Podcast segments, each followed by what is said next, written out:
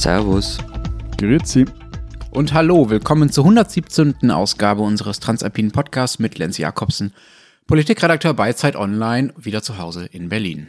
Matthias Daum, Leiter der Schweizer Ausgabe der Zeit in Zürich. Und Florian Gasser, stellvertretender Leiter der Österreichseiten der Zeit in Innsbruck.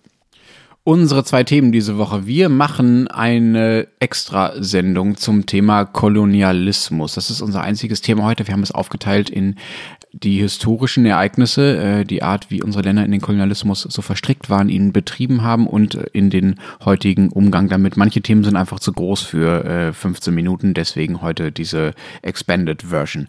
Vorab noch der Hinweis, Sie erreichen uns wie immer unter alpen.zeit.de. Ich glaube, du hast ähm, das Monothematische nur deshalb ausgesucht, damit wir nicht über ein paar andere Dinge reden sollten. Aber vielleicht machen wir das jetzt über kurz. Über Fleisch trotzdem. meinst du? über Fleisch zum Beispiel. Aber irgendwie. Oder über Kaputtgard. Nein, du musst mir bitte noch erklären, ähm, was mit eurem Innenminister los ist. Ja, ich wundere mich ja immer äh, gerne und sehr darüber, wie bei euch in Österreich Medien und Politik so verquickt sind. Also diese ganze Presseförderungsnummer und die gezielten Das ist jetzt Whataboutism. Nein, nein, nein, nein, nein. Staatlichen Anzeigen für den Boulevard. Ja, es passt aber ganz gut dazu. Und kurz ruft die Chefredakteure an und sowas. Aber äh, was Horst Seehofer, also der Innenminister, hier gemacht hat, ist quasi jetzt das Gegenteil davon. Der hat nämlich zumindest überlegt, es ist bis heute, Dienstagmorgen, unklar, ob er es auch wirklich macht, obwohl er es in der Bildzeitung schon angekündigt hatte, eine Taz-Kolumnistin anzuzeigen.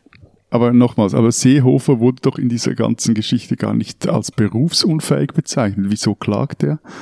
Oder will Aber klagen? diejenigen, denen er als Dienstherr vorsteht, die Polizisten, nämlich zumindest der Bundespolizei, steht der deutsche Innenminister ja vor, ähm, über die hat die Kolumnistin nämlich geschrieben, äh, die wären auf einer Müllhalde vielleicht ganz gut aufgehoben. Das Ganze stand in einer von ihr geschriebenen satirischen Kolumne in der Taz, äh, die eine linke, relativ kleine Tageszeitung hier aus Berlin ist. Und Seehofer fand das, äh, wie auch viele Leute aus den Polizeigewerkschaften und aus der Politik sowieso, ziemlich unsäglich. Und da er eben auch Dienstherr der Bundespolizei ist, hat er dann ähm, eine Klage angekündigt. Die dürfte, selbst wenn es dazu kommt, allerdings ziemlich aussichtslos sein. Es ist eher so eine so ein symbolischer Stand zur Verteidigung der Polizei auf Kosten der Pressefreiheit, wie viele sagen. Also, also ganz nach dem Motto von Erdogan, lernen heißt siegen lernen oder was? Ja, er wirft da auf Toren vor zur Enthemmung und zu Gewalt beizutragen und verbindet das ausdrücklich mit den Krawallen in Stuttgart am Wochenende. Ihr habt davon vielleicht mitbekommen, ein paar hundert Jugendliche, die in der Nacht von Samstag auf Sonntag da durch die Innenstadt gezogen sind und Läden zerdeppert haben, Scheiben kaputtgeschlagen haben, auch Polizisten angegriffen haben. Da sind äh, wir hier gerade mit der Aufklärung beschäftigt, was da eigentlich los war. Jedenfalls war Seehofer der Meinung, dass äh, dieser, diese Kolumne dazu beigetragen habe, zu dieser Gewalt. Und äh, diese Formulierung mit dieser Enthemmung äh, und äh, zur Gewalt beigetragen durch Worte, das ist jedenfalls eine gute Gelegenheit, Seehofer mal daran zu erinnern, was er selber so gesagt hat. Er sagte zum Beispiel 2011, wir werden uns gegen Zuwanderung in deutsche Sozialsysteme wehren, bis zur letzten Patrone. So viel zur Enthemmung durch Sprache. Äh, mich irritiert am Ganzen am meisten, dass ihr euren Abfall noch immer äh, in irgendwelchen Müllhalden entsorgt. Das äh, scheint mir nicht mehr so State of the Art zu sein.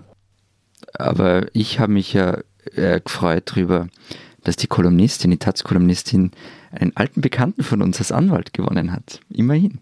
Stimmt, den, den kennt ihr ja jetzt auch. Letzte Woche sprachen wir erst über ihn. Johnny Eisenberg, äh, ehemaliger Taz-Gründer, hat viele Promis in Deutschland verteidigt und äh, der, er tritt jetzt gerade als Verteidiger der, ähm, der Macher des Ibiza-Videos in eurem Untersuchungsausschuss auf und genau. jetzt eben auch als Anwalt der Taz-Kolumnistin. So, aber etwas anderes noch, ähm, äh, Mündelhalten, Nein, jetzt äh, nichts mehr. Star-Anwärter, doch, doch, doch, doch, doch. Nämlich auch die, die, die andere große Skandalgeschichte dieser Tage, die hat eine transalpine Tangente.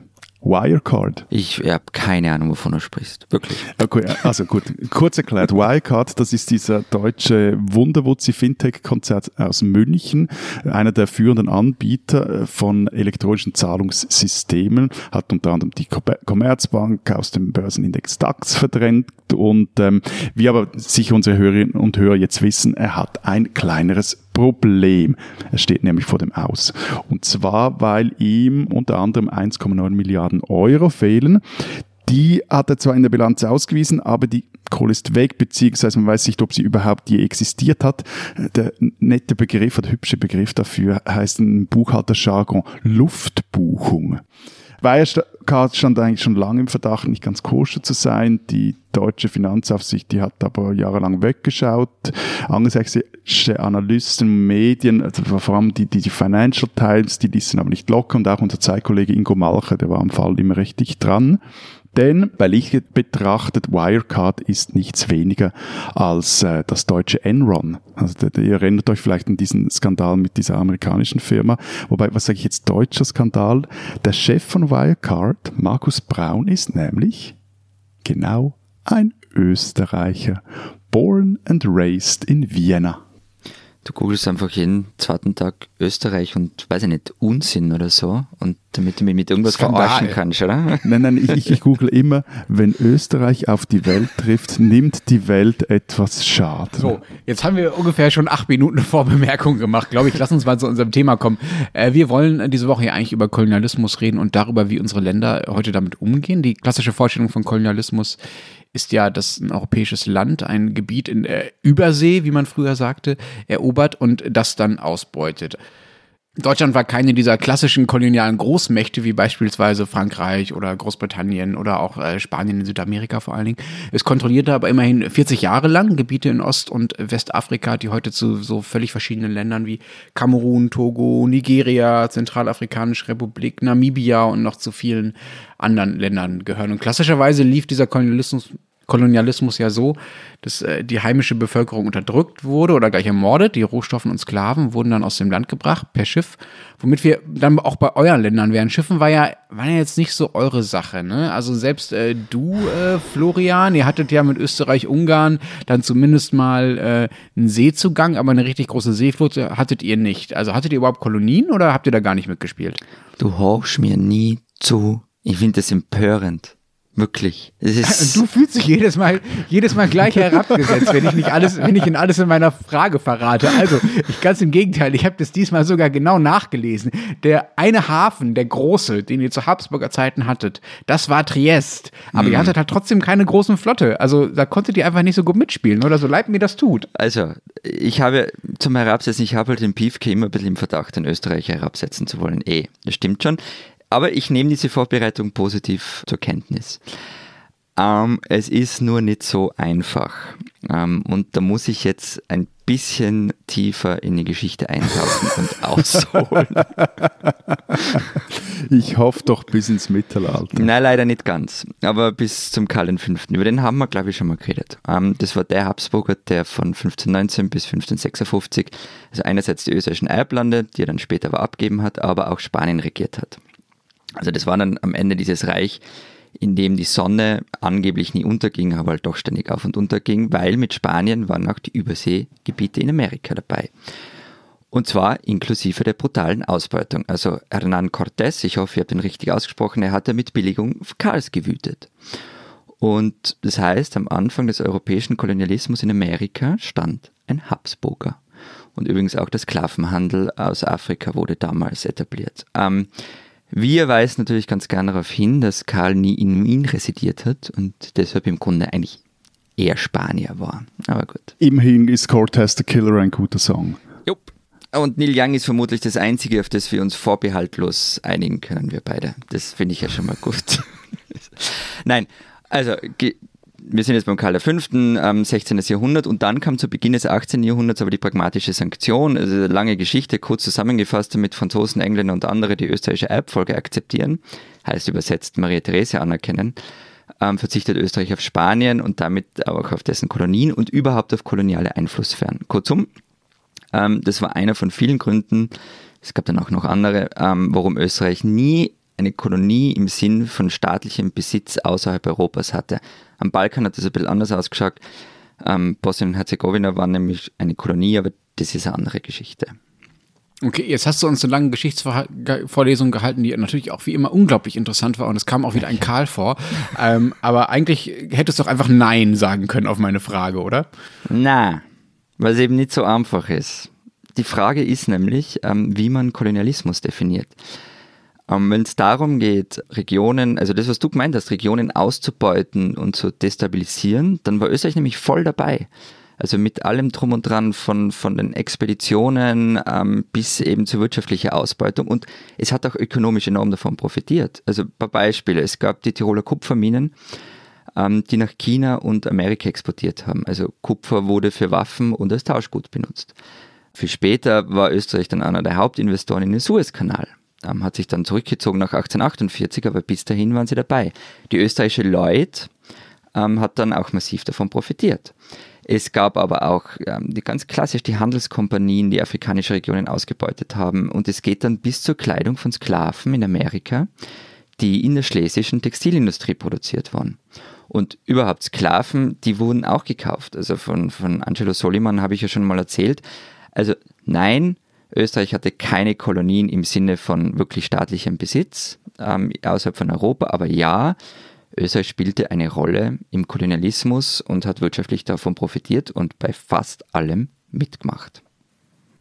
Wenn wir jetzt vom Profit und äh, vom wirtschaftlichen Mitmischen äh, reden, Matthias, dann nehme ich an, sind wir auch bei dir. Die Schweizer haben ja wieder vor allem mit ihrem Geld mitgemischt, oder? Moment, Moment, Moment. Wenn ich da kurz reinkritschen darf. Ähm, ich, ich weiß schon, ähm, Professor Gasser, Geschichtsunterricht und so weiter, aber soll man nicht vielleicht kurz erklären, wie dieser Überseehandel funktioniert hat? Also wie kam man zum Beispiel auf die Idee, mit Sklaven zu handeln?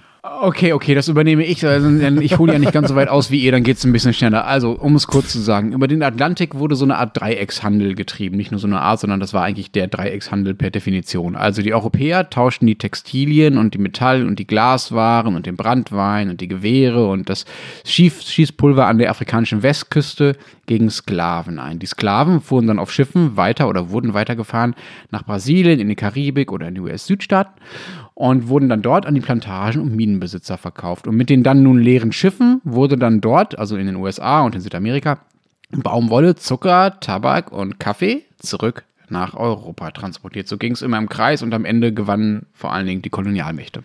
Und jetzt warte, jetzt lass mich kurz über die Rolle der Schweiz da raten.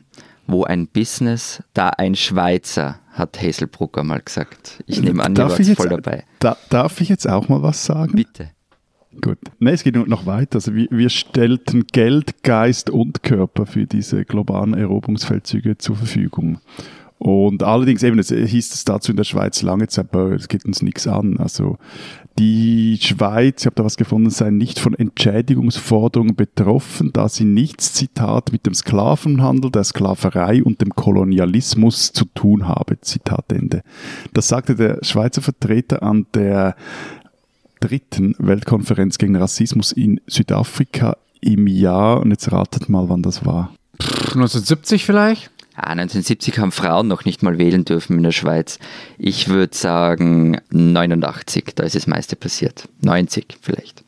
2001.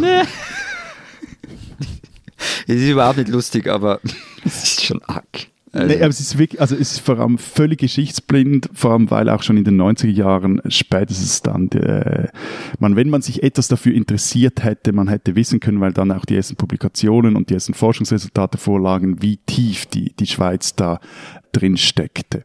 Ich erzähle euch vielleicht eine besonders krasse Episode aus den 1890er Jahren. Und zwar damals leisteten 15 Schweizer Dienst in den Force Public im äh, Kongo-Freistaat, der im Privatbesitz des belgischen Königs Leopold II. war. Das ist genau jener König, dessen Statuen sie nun in Brüssel und anderswo in Belgien weghaben wollen.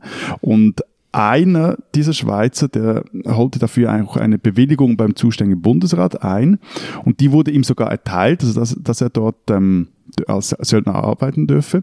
Und man hoffte, also man, der Bundesrat hoffte, dass der Söldner bei seiner Rückkehr dann die Ausbildung in der Schweizer Armee verbessern könnte.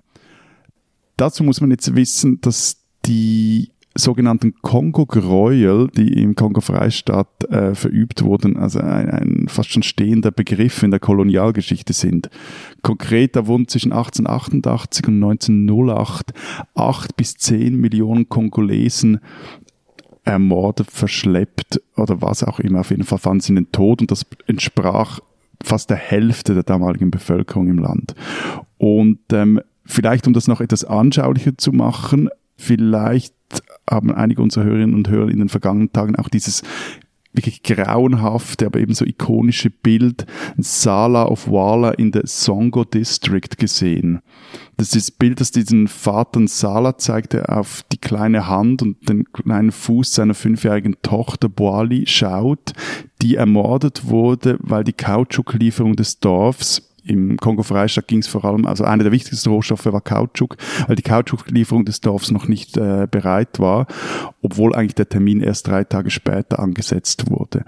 Und für dieses brutale Unrechtsregime, das auch schon damals, Anfang des 20. Jahrhunderts, international für sehr viel Empörung sorgte und auch dieses Bild, von dem ich gesprochen habe, das war Teil einer internationalen Kampagne gegen dieses Regime in, äh, in Afrika. Für dieses Unrechtsregime waren Schweizer tätig, aber eben, also wir hatten ja nichts mit Kolonialismus zu tun und so. Hm, ihr habt halt geholfen, aber ihr wart nicht verantwortlich. Das macht es euch natürlich einfach. Aber immerhin habt ihr bei allen euren Beteiligungen äh, keinen Völkermord auf der Liste. Na, aber wir stellten zum Beispiel auch mal einen Gouverneur äh, einer niederländischen Kolonie, und zwar den Basler Isaac Fesch. Das äh, war im 18. Jahrhundert, 1740 wurde der Gouverneur von Curaçao. Dazu gibt es auch eine, eine wirklich üble Geschichte als er etwa zehn Jahre als Gouverneur geamtet hatte, da kam es in Curaçao zu einem äh, Sklavenaufstand. Grund dafür war, dass die, die Nahrungsmittelration gekürzt wurden und Dagegen organisierte Fashion eine Bürgerwehr, die anscheinend derart brutal gegen die Sklaven vorgingen, dass diese lieber Selbstmord begingen, als den äh, Truppen von Fash in die Hände zu geraten. Es gibt da Überlieferungen, dass Mütter sich mit ihren Kindern zusammen von den Klippen ins Meer gestürzt haben sollen. Und 47 Sklaven köpfte man und spießte ihre Köpfe auf Pfosten auf im Hafen der Stadt so als, als Mahnmal. Und ähm, äh, ja, aber sorry, Lenz, du wolltest eigentlich den, den, den Schwenk vom Kolonialismus ja. zum Holocaust machen. Aber ich merke schon, du bist von der von der eigenen Schweizer Brutalität im Kolonialismus äh, ziemlich fasziniert, äh, Matthias. Aber es geht tatsächlich in diesem Fall ähm, äh, gar was, nicht was, um den Holocaust. Also, Entschuldigung, ja. also, also angewidert. Also ich äh, und ähm, aber ja. Ja, das ist ja, geht ja oft Hand in Hand, ja klar, also natürlich angewidert. Ähm, aber ich wollte gar nicht über den Holocaust reden, aber es ist interessant, ne, dass äh, wenn ein Deutscher äh, Völkermord sagt, äh, dann kommt sofort die Assoziation zum Holocaust, ja auch zu Recht, aber es geht in diesem Fall gar nicht um den Holocaust, sondern ich meine den äh, Völkermord an den Herero. Das war der erste Völkermord des 20. Jahrhunderts, verübt von deutschen Soldaten an den, am Stamm der Herero und an, auch am Stamm der Nama in den Jahren 1904 und dann nochmal so 1907, 1908. Ähm, und diese Herero, die hatten, weil sie durch die deutsche Ausbeutung da ihrer Region äh, kaum genug zum Überleben hatten, gegen die Besatzer rebelliert und auch einige deutsche Soldaten umgebracht. Daraufhin kamen dann auf einen Schlag 15.000 deutsche Soldaten und trieben diese Herero in eine Wüste, in der es kein Wasser gab und ließen sie aus dieser Wüste, aus dieser Wüste dann auch nicht mehr raus. Der deutsche General von Trotter, von dem ich auch letzte Woche schon mal erzählt habe, nachdem, wie gesagt, in Deutschland noch äh, ein Wohnheim einer Uni benannt ist, der sagte damals, innerhalb der deutschen Grenze, zu dem ja damals auch dann der Bereich in Afrika gehörte, wird jeder Herero mit oder ohne Gewehr, mit oder ohne Vieh erschossen. Ich nehme keine Weiber und keine Kinder mehr auf. Ich treibe sie zu ihrem Volk zurück oder lasse auch auf sie schießen. Starben bei diesem Völkermord mindestens 50.000 Menschen. Die Nama steckte man dann später, als sie auch rebellierten, äh, in Konzentrationslager. Äh, und jede und jeder zweite kam in diesen Lagern um von den Nama. Und damit sind wir dann doch wieder beim Holocaust, weil sich nämlich einige dieser Techniken, die Trotter und andere damals in Afrika angewandt haben, ähm, dann wiederholten oder wieder aufgegriffen wurden beim Holocaust. Also die Konzentrationscamps, aber zum Beispiel auch die Wortwahl. Ja, also auch Trotter hat damals schon von Säuberungen gesprochen gesprochen. Das Wort kam ja äh, später dann äh, leider nochmal wieder. Und sag mal, war das bei euch in der Schule Thema? Was soll ich sagen? Nein. Ich habe davon ehrlich mhm. gesagt bis vor vielleicht 10, 15 Jahren nie was gehört. Und ich glaube, da bin ich nicht der Einzige. Und die erste, die daran ein bisschen was geändert hat, war Heidemarie Wiczorek-Zeul, eine heute ziemlich vergessene SPD-Politikerin, die mal Entwicklungsministerin war 2004 und nach Namibia reiste, also zum, in das Land, in dem der Völkermord damals stattfand. Und ähm, dort bei einer Rede sagte, die damaligen Gräueltaten waren das, was heute als Völkermord bezeichnet wurde. Das könnte man jetzt als Durchbruch feiern. Wisst ihr, was äh, danach passierte? Ratet mal. Man, man hat sicherliche Maßregeln, nehme ich mal an. Genau, die Bundesregierung distanzierte sich äh, von dem Auftritt und erklärte, Wiczorek Zeul habe da, die als Ministerin da war, als Privatperson gesprochen. Es dauerte dann noch bis äh, ins Jahr 2015, also nochmal elf Jahre, bis die Bundesregierung selbst von einem Völkermord an den Herero sprach und das eingestand. Zur gleichen Zeit war man aber übrigens schon gut dabei, äh, den Türken wiederum zu erklären, dass sie endlich aufhören sollten, den Völkermord an den Armeniern zu leugnen. So viel zu deutschen Doppelstandards. Ich, ich habe ja auch erst damals von den Herero das erste Mal gehört, ähm, so wie du, Lenz. Und ich habe mich auch mit österreichischer Kolonialgeschichte, um ehrlich zu sein, nie so wirklich beschäftigt, sondern erst in den vergangenen paar Wochen. Und was halt dann passiert ist, ähm, also das ist wahrscheinlich auch dir so gegangen, Matthias, es kommt plötzlich alles so nahe, so Dinge, die man eigentlich meinte, die sind woanders passiert und man selber beziehungsweise das eigene Land habe damit nichts zu tun, aber plötzlich ist es alles ganz nah. Diesen Österreicher sollten Sie kennen. Diese Woche erzähle ich euch über einen Herrn, über den ich so gut wie nichts weiß. Super Voraussetzung. Gell? Na, jetzt warte mal. Also, es geht um Johannes Hefele, er ist ein 16-jähriger Schüler aus Graz und Anfang Juni hat er mit Freunden eine Home Story gedreht, nämlich die Home Story mit Basti und hat das Video auf YouTube gestellt. Hefele spielt darin äh, Bundeskanzler Sebastian Kurz und es ist zum Schreien gut. Also ernsthaft, ihr mich fast anbrunst vor Lachen. Körpersprache, Rhetorik, Stimmlage, Optik, es passt einfach alles. Und Hefele zeigt als kurz, wie er kocht, natürlich das Tomatensugo von der Mutti. Er hat einen sensationell selbstverliebten Bildschirmhintergrund am Computer und schafft es nur mit Mühe und Not, sich in seinem Slimfit-Anzug hinzusetzen oder aufzustehen.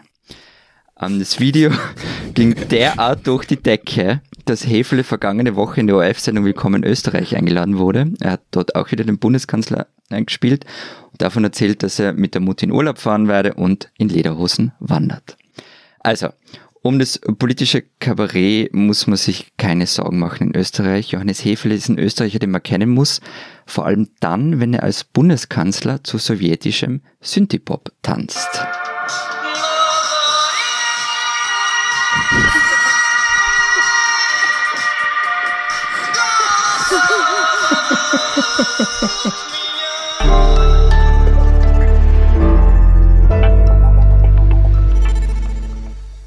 Wir wollen aus der Vergangenheit in die Gegenwart kommen in Sachen Kolonialismus. Ich habe ja mit den Herero schon angefangen. Florian, du hattest mich ja schon gefragt, ob die Herero bei uns Thema in der Schule gewesen wären. Das waren sie nicht. Wie ist das denn bei euch? Kommt das, worüber wir jetzt im ersten Teil geredet haben, die ganzen Gräuel, an denen äh, unsere Länder beteiligt waren, vor jetzt auch noch nicht allzu langer Zeit, sei es nun durch direkte äh, Einflussgebiete in Afrika oder sonst wo, oder sei es durch ökonomischen oder sonstigen Profit, den man daraus gezogen hat.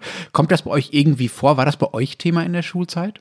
Ich weiß nicht, wie es jetzt ist, aber grundsätzlich, das ist das, was ich vorher gemeint habe, ähm, bevor wir aufgehört haben, mit dem, es ist plötzlich alles so nah. Also nein, ich habe es nicht in der Schule gelernt. Ich habe in der Schule gelernt, ähm, Österreich habe keine koloniale Vergangenheit. Und ähm, das war nach 1945 im Grunde mehr oder weniger Staatsdogma. Also Bruno Kreisky, der SPÖ-Kanzler in den 70er Jahren, hat damit sogar seine sogenannte aktive Außenpolitik betrieben. Also das heißt, wir können mit den Entwicklungsländern, damals sagte man, mit der dritten Welt auf Augenhöhe sprechen, weil wir eben keine postkolonialen Interessen haben. Ähm, die Politik, die er gemacht hat, die kann man ja ganz gut finden. Die Begründung dafür stimmt halt nicht so ganz. Hm, ihr habt euch einfach überall rausgehalten. Genau, und da kommt jetzt auch noch ein Fun Fact, den ich selbst erst seit vergangener Woche weiß. Ähm, da habe ich nämlich ein Interview mit dem Historiker Walter Sauer gemacht und der hat mir das erzählt.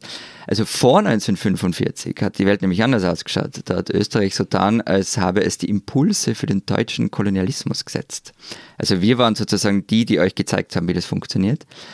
Ähm, das war allerdings ähm, ein deutsch-nationaler Diskurs ähm, und dann später halt auch ein Nazi-Diskurs. Und jetzt hatten wir ja auch nichts mit Nazis zu tun, bekanntermaßen.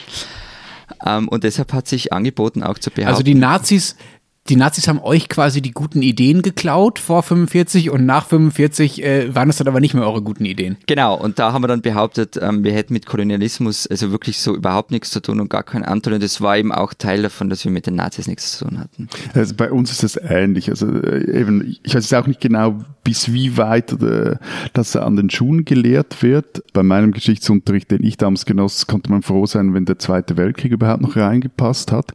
Aber die öffentliche Diskussion über die kolonialen Verstrickungen der Schweiz, die wurden in den vergangenen Jahren recht intensiv geführt. Ähm, also eben das, äh, dieses Zitat aus 2001 äh, des, äh, dieses Beamten, das ich vorhin erwähnt habe, das hat mich auch jetzt bei der Recherche überrascht, vor allem auch, weil sie jetzt innerhalb der letzten 20 Jahren, wie ich finde, doch sehr viel getan hat. Also es gab mehrere Bücher zum Thema, es gab ähm, auch äh, lokale Aufarbeitungen, also in Zürich, in Basel, Neuenburg.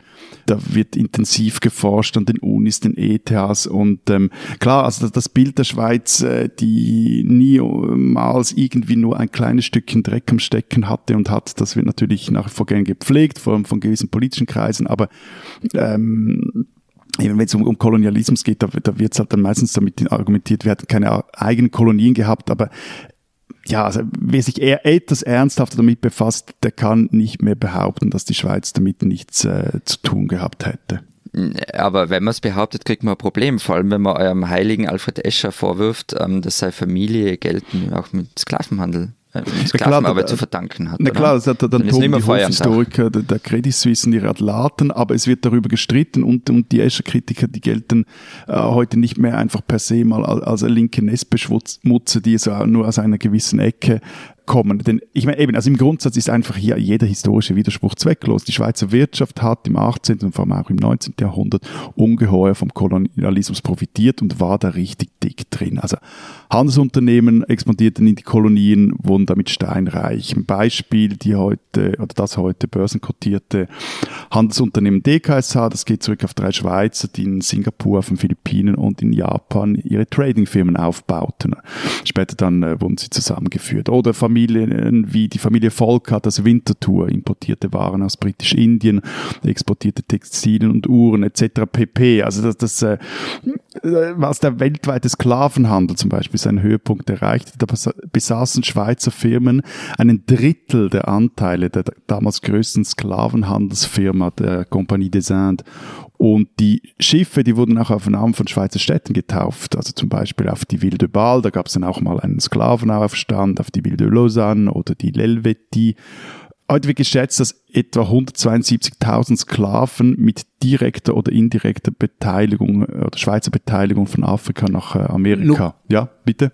Nur kurz, äh, lieber frankophone äh, Kollege, die Compagnie des Indes, wie du es so schon ausgesprochen hast, für alle, die äh, nicht äh, des Französischen so mächtig sind wie du, das ist äh, die ja auch in Deutschland bekannte Ostindien-Kompanie, ne? die damals sehr groß war. Eben solche Zahlen sind halt immer mit Vorsicht zu genießen, aber trotzdem, es zeigt, dass da war die Schweiz richtig dick drin und, und äh, die, ich zitiere jetzt hier auch noch, die, also die NZZ, die hat nämlich sich wieder mal angeschaut dieser Tage, welche Schweizer Familien da alle involviert waren und Zitat, das liest sich wie ein Who is Who der damaligen bürgerlichen Schweiz in der alten Eidgenossenschaften der Helvetischen Republik. Also da waren die Burkhardt und Merians aus Basel, die Döpüri und Burtalais aus Neuenburg, Pico Fassi aus Genf oder Hottinger und die Bankloya aus Zürich. Lass uns mal zurück in die Gegenwart kommen. Du hast jetzt äh, die, die Gelegenheit wieder genutzt und nochmal was aus der Vergangenheit erzählt, äh, wie es sich äh, ja schon offenbar schon die ganze Sendung umtreibt. Aber lass uns mal über die Gegenwart reden. Es ist ja kein Zufall, dass wir gerade jetzt äh, über Kolonialismus reden. Die Aufmerksamkeit dafür ist gestiegen. Nur ein kleines Beispiel. Der Deutschlandfunk, also der ähm, öffentlich-rechtliche Rundfunk hier in Deutschland, hat eine ganze Sendereihe gemacht mit dem Titel Dekolonialisiert äh, euch. Ähm, es gibt äh, Artikelreihen dazu, äh, es gibt Initiativen, es gibt Bücher, es gibt alles Mögliche. Wie weit ist die Aufarbeitung bei euch denn jetzt mittlerweile? Wir haben jetzt viel darüber geredet, dass es in unserer Schulzeit noch nicht präsent war, dass es jetzt ein paar wissenschaftliche Studien gibt. Wie weit ist es denn vorangeschritten mittlerweile? Gibt es Überlegungen für Reparationszahlen? Gibt es geraubte Kunst aus den Kolonien, die ihr zurückgebt? Was, was, über was wird da nachgedacht? Also ähm, zu, zur Kunst. Also in unseren Museen sind viele Objekte, deren Herkunft, wenn man es mal nachprüfen würde, wahrscheinlich eher fragwürdig ist. Also ein Beispiel, auch ein bekanntes Beispiel, im Wiener Weltmuseum stehen sogenannte Benin-Bronzen. Ähm, die wurden von britischen Truppen in einer Strafexpedition 1897 geraubt. Und man muss allerdings auch dazu sagen, dass die Museen sich mittlerweile ähm, dessen bewusst sind, zumindest teilweise. Aber es ist noch immer kein großes politisches Thema. Deshalb gibt es jetzt auch keine große Diskussion drum, ist immer wieder mal ploppt was auf. Ähm, was halt auch dazu kommt, es ist richtig aufwendig, sowas zu tun und das will sich hier gerade niemand antun, geschweige denn finanzieren. Aber also langfristig, glaube ich, wird man nicht drum herum kommen. Wobei die Benin-Bronzen, die sind halt auch erinnerungspolitisch, soll ich sagen, also etwas heikel für euch. Ja, du meinst, weil sie von Nathaniel Rothschild dem Museum Genau. geschenkt worden sind? Ja, ja. Also ähm, zur Erklärung, das waren Mäzen aus einer jüdischen Familie, aus der Familie Rothschild, die dann von den Nazis um ihre Kunstsammlung gebracht wurde. Also es ist alles nicht so einfach.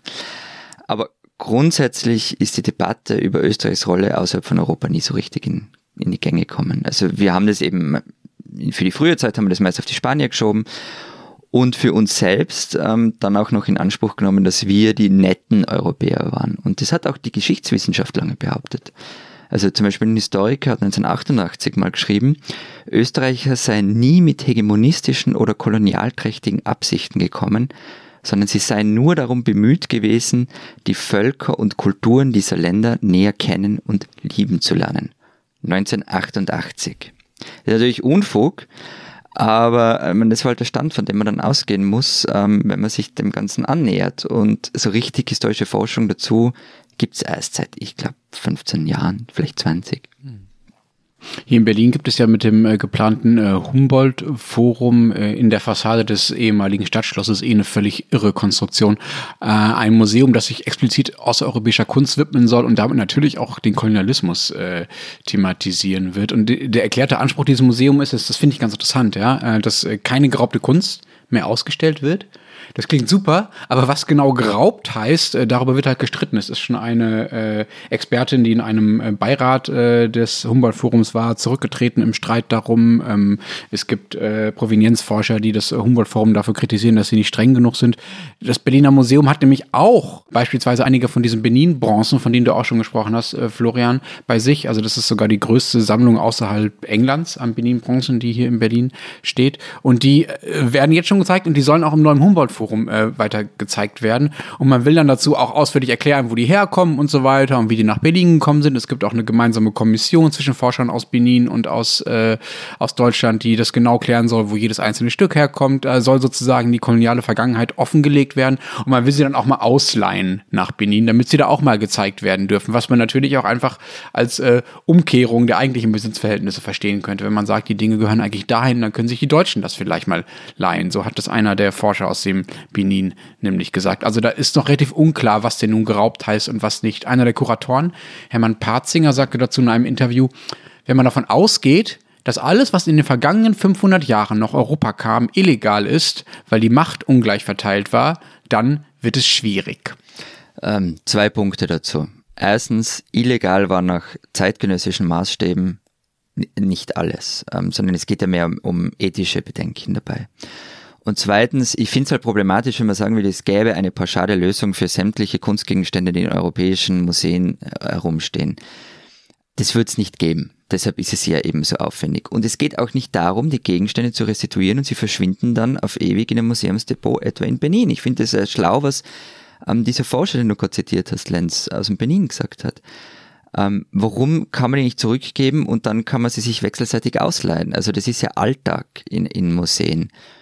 Und so kann es ja auch funktionieren. Es geht, es geht grundsätzlich geht es darum, um die Anerkennung, dass diese Dinge, die in einem Wiener Museum, in einem Berliner Museum oder wo auch immer sind, dass die restituiert werden. Ja, ich finde, find, du hast einen Punkt, aber wenn man jetzt mal davon ausgeht, die Dinge kommen in den Benin und dann werden sie immer hin und her geschickt, je nachdem, wer sie gerade haben will. Natürlich sind sie dann hauptsächlich in Europa, weil es hier mehr Museen gibt, weil es hier mehr Leute gibt, die den Transport bezahlen können und so weiter und so fort. Es gibt ein größeres Publikum, das sich da, das die Zeit hat und das Geld hat, sich dafür zu interessieren. Da, da sind wir ja sozusagen bei den Ungleichheiten, die ja auch was mit Kolonialismus zu tun haben und mit sozusagen mit dem Grundprinzip um das es da ja mittlerweile, zumindest heute in der Debatte um äh, Kolonialismus, äh, auch geht. Ich würde da gerne nochmal auf den Text zurückkommen, den unser Kollege äh, Gero von Rando da vor mittlerweile zwei Jahren, glaube ich, geschrieben hat zum Kolonialismus. Und äh, zwar hat er gesagt, dieser, also der Kolonialismus, habe sich heute sozusagen verallgemeinert. Äh, Ich lese das mal kurz vor, den Absatz. Sein Wesen heißt Unterordnung und Ausplünderung fremder Völker, namentlich ihrer Rohstoffe und Arbeitskräfte. Wird der Begriff des Kolonialismus weit gefasst und nicht auf die Existenz staatsrechtlich abhängiger Kolonien verengt, so wie wir es ja jetzt auch schon gemacht haben, wir haben ja schon gesagt, ihr wart auch beteiligt, ne? dann lässt sich sagen, dass seine Zeit noch lange nicht zu Ende ist. Zu seinen Methoden zählen auch unfairer Handel, das Ausnutzen geringer sozialen Umweltstandards in armen Ländern oder der Massentourismus, soweit er auf wirtschaftlicher, ökologischer oder sexueller Ausbeutung beruht. Was haltet ihr davon? Ist das äh, für euch eine zu weite Definition oder leben wir immer noch in einer Art Kolonialismus? Kurze Antwort, ja, er hat recht im Großen und Ganzen. Längere Antwort, er hat noch immer recht. Und es gibt äh, viele Belege dafür, ähm, dass es etwa in Österreich bis heute noch eine Art koloniales Denken gibt.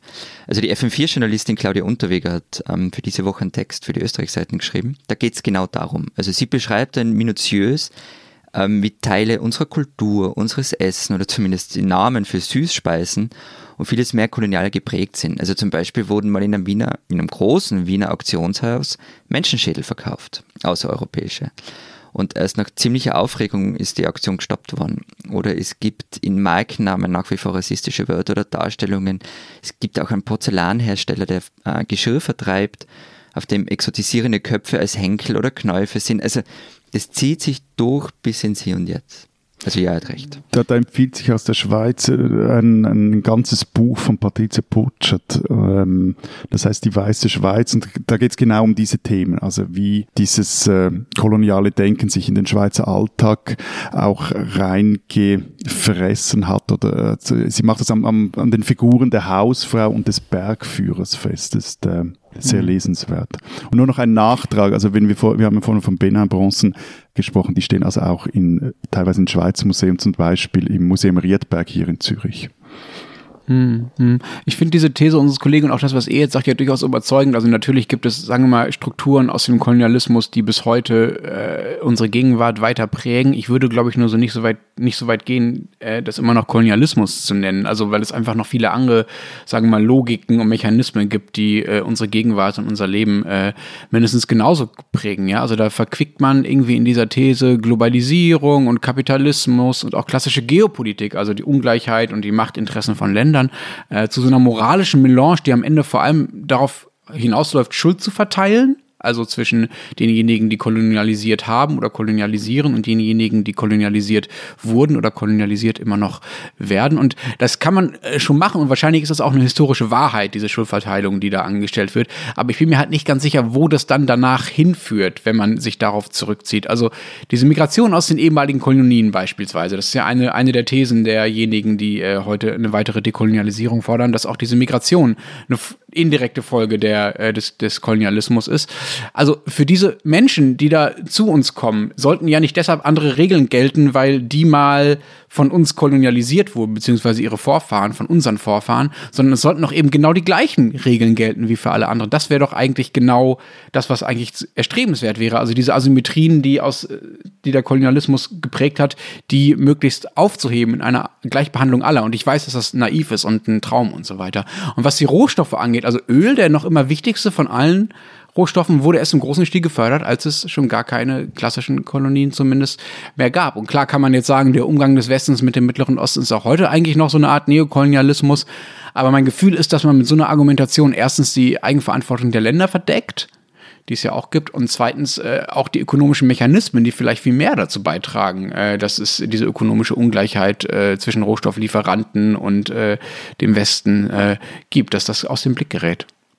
Das stimmt schon. Also das mit der Eigenverantwortung ähm, äh, finde ich auch recht wichtig, was du gesagt hast. Und andererseits dieses Wort von der historischen Schuld, das ist halt so eine Sache, wo es dann, was dann sehr schnell sehr schwierig wird.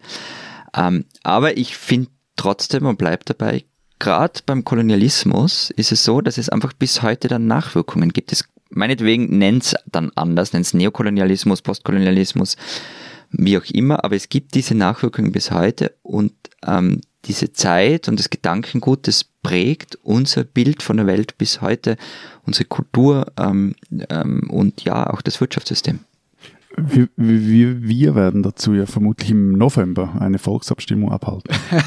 mich wundert, Natürlich, mich wundert ja selten, dass ihr Volksabstimmung macht, aber zu dem Thema, was ist da, haben wir koloniale Schuld, ja oder nein? Oder was wird nein, nein, nein, nein, ähm, äh, darüber, inwiefern Schweizer Firmen dafür verantwortlich gemacht werden können, wenn sie da draußen in der Welt sie oder ihre Zulieferer ein, ein Unrecht anrichten. Also wenn zum Beispiel in afrikanischen Kobaltminen Arbeiter ausgebeutet werden oder im südamerikanischen Regenwald die Umwelt verschmutzt wird und der Rohstoffmulti, der dafür verantwortlich ist, äh, halt seinen Sitz in der Schweiz hat, wie das viele haben. Also wir haben ja hier mit die größten äh, Rohstoffkonzerne der Welt, die hier sitzen im Zug oder äh, am Genfersee.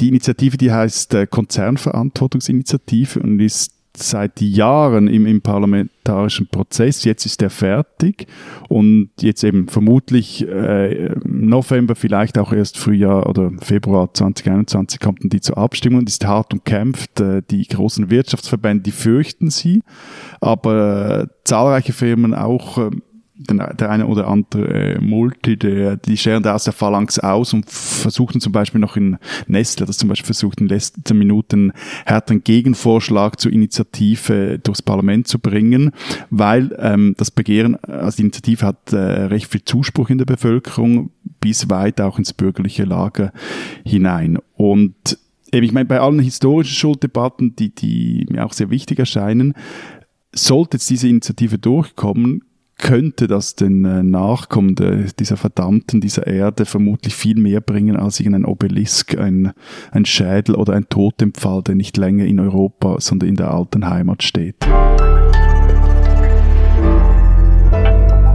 Die spinnen, die Österreicher. Boah, es ist schon ein bisschen eklig, Florian. Was soll denn das? Guter Mann, 500 Euro kostet sie das. Äh, wieso 500 Euro? Ich, einfach nur unsere Verachtung, dachte ich. Hast du das nicht mitgekriegt? Furzen ist offenbar nämlich, und ihr spinnt wirklich, liebe Österreicher, ein neuer Verwalt Verwaltungsstraf, ich muss das ablesen, Verwaltungsstraftatbestand. Also Na, ich habe keine Ahnung, ob das stimmt übrigens. Gell? Also das habe ich dir halt mal so geschrieben per WhatsApp. Gut, also wurscht. So auf jeden Fall, Geschichte geht so. Polizisten gehen in der Nacht zum 5. Juni auf einen Wiener Studenten zu, wollen seine Identität feststellen. Der junge Mann ließ dabei ordentlich einen fahren. Er furzte. In Polizeisprache übersetzt Entschuldigung, das ist so absurd. Er habe voller Absicht einen massiven Darmwind in Richtung eines Polizisten abgegeben und habe damit, Zitat, den öffentlichen Anstand verletzt. Zitat Ende Kosten 500 Euro, wie gesagt. Student äh, rechtfertigte sich mittlerweile damit, der Darmwind sei nicht vorsätzlich entwichen, er habe ein Verdauungsproblem gehabt. Schuld sei, Zitat, der burgenländische Bohnensterz meiner Oma, Zitat Ende gewesen. Und weiter, weiter, Zitat dieses freiheitsliebenden Studenten aus, mit der Oma aus dem Burgenland. Es kann doch 2020 kein Problem sein, einen Schaß zu lassen. Zitat Ende. Wie viel Österreich passt in eine Geschichte? Danke. Ich habe nur noch Fragen. Also, er wird die Strafe, so ist es war zu lesen übrigens, anfechten. Wir Wer vertritt ihn, Johnny Eisenberg? Und genau, ich würde gerne wissen, was eigentlich ein Bodensterz ist, aber äh, halte fest, ihr spinnt, liebe Österreicher.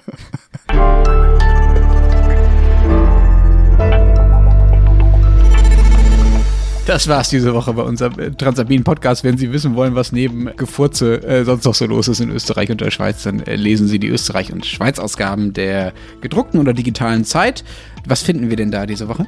Ich erörtere, ob der Schweiz und Europa ein Schwexit droht, nämlich die Aufkündigung der Personenfreizügigkeit der Schweiz mit der EU, welche die SVP in der Volksinitiative fordert, über die wir Ende September abstimmen und der Abstimmungskampf jetzt einen Restart erfahren hat, weil wegen Corona der ursprüngliche Abstimmungstermin verschoben werden musste. Und bei uns gibt es neben dem Text von Claudia Unterweger, den ich ja schon erwähnt habe, noch eine große Geschichte von Christian Bartler über Breitband in Österreich und warum wir da irgendwie europäisches Schlusslicht sind und was das alles mit Homeoffice und Kurzarbeit zu tun hat. Und wenn Sie wissen wollen, was in Deutschland so los ist, auch in Stuttgart, dann lesen Sie natürlich die gedruckte oder digitale Ausgabe der Zeit bzw. Zeit Online. Wir hören uns nächste Woche wieder. Bis dahin sagen wir. Vielen Dank. Adieu. Und tschüss.